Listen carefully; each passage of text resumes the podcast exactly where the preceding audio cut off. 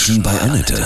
Sie wollen auch mal bei Annette zu Gast sein? Dann rufen Sie uns an. Kostenlos. 0800 33 66 und dreimal die 8. Bei uns im superheißen Konzertsommer gibt es die letzten VIP-Tickets für Wacken, das mega kultige Festival in Schleswig-Holstein. Bei mir heute Festival-Experte Oliver Uschmann. Er ist ein äh, echter Festival-Junkie. Ne? Du hast auch ein Buch darüber geschrieben. Guten Morgen, Oliver. Was sind denn die wichtigsten Lebensmittel, die man mitnehmen muss auf dem Festival? Bier, Wasser, das ist Ja. wichtig, ne? weil ist ja, wenn man Glück hat, ist ja heiß. Ja. Dann natürlich Konserven jeder Art, auch wenn es natürlich der letzte Dreck ist, aber das gehört einfach dazu. Richtig.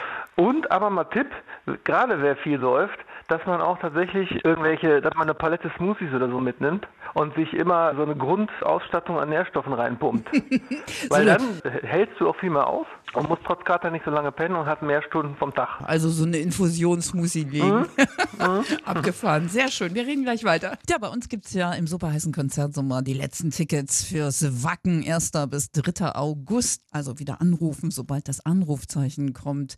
Ja, wir haben VIP-Tickets, also da kann man gut überleben. Aber dennoch deine fünf wichtigsten Festival-Tipps. Ich glaube, das Wichtigste ist, dass man sich selber kennt. Man muss wissen, warum gehe ich dahin. Also wenn ich jetzt 20, 21 bin und ich gehe dahin wegen, wegen äh, Komasaufen und Bierrutsche und äh, herrlichen Ritualen, wie äh, Leute im Einkaufswagen in den Dixie fahren, dann brauche ich natürlich entsprechende Ausstattung. Ne? Dann war- Wie als Kind würde man sagen, dann brauche ich sehr viele Dreckigmachklamotten und dann brauche ich natürlich auch Alka-Seltzer für den Kater oder irgendwelche, äh, vielleicht sogar, wenn, wenn wenn man sogar einen Kühlschrank bei hätte, falls man einen VW-Bus hat, äh, vorgemixte Anti-Kater-Drinks.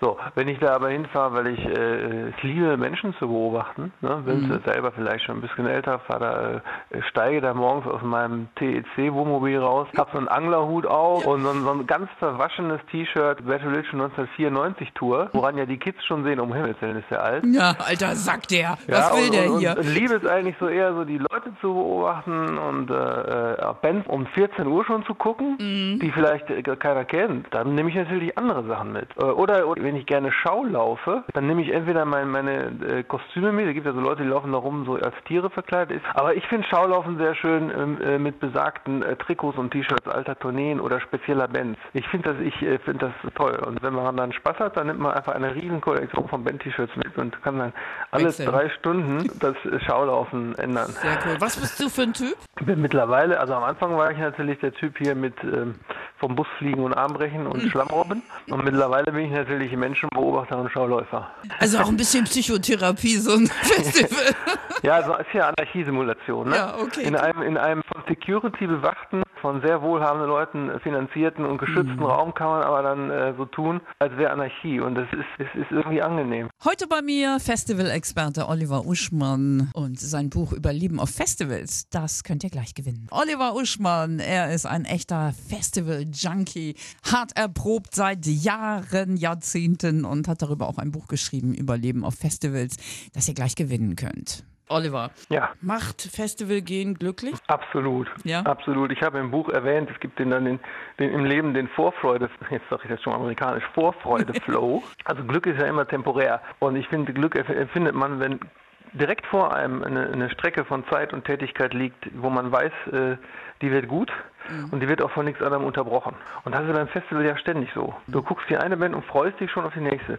Du kriegst aus dem Zelt und freust dich auf den Morgen. Also du hast immer eine Vorfreude auf die nächste Phase. Dein wirklich verrücktestes Erlebnis auf einem Festival? Wir haben damals auf dem Hallland Festival auf dem Campingplatz, wie bei Fast and Furious mit dem VW-Bus, äh, immer im Kreis gerast und drei von uns saßen auf einer oben auf den VW-Bus aufgebundenen Matratze, haben sich da so festgekrallt und haben natürlich, weil wir alle keine Physiker waren, das Konzept Fliehkraft nicht verstanden. Und dann bin ich tatsächlich von diesem Bus in einem so hohen Bogen, wie er völlig unwirklich aussah, runtergeflogen in eine Kurve, durch die Zelte durchgeprescht wie eine Kanonenkugel. Ich war erstaunt, wie oft der Mensch sich drehen kann und sich überschlagen kann, ohne bremsen zu können. Arm gebrochen, Ellenbogen, Kapsel, alles. Bin in ein Krankenhaus gebracht worden und bin dann aber mit dem Gips acht Stunden später abends, am frühen Abend, wieder auf das Festivalgelände stolziert. Mit dem Gips unter tosendem Applaus des gesamten Campingplatzes. Aber wie alt warst du da? 19 so. Da ist man ja sowieso stabiler. Da ist man noch so ein bisschen wie so ein Kind. Mal bricht man sich zwar was, aber man Ja. kann da durch die Gegend fliegen und bleibt einigermaßen intakt. Ist es denn wirklich so mit dem Sex, ne, auf den Festivals? Wird da wirklich überall und ständig und Nein. ja, wie ist es denn? Wahrscheinlich am meisten in den, in den, in den Einerzelten der, der jungen Menschen ähm, und natürlich dann auch wieder in den Nobelwohnmobilen der, der Routiniers und vielleicht noch ein bisschen auf den Toiletten im Backstage.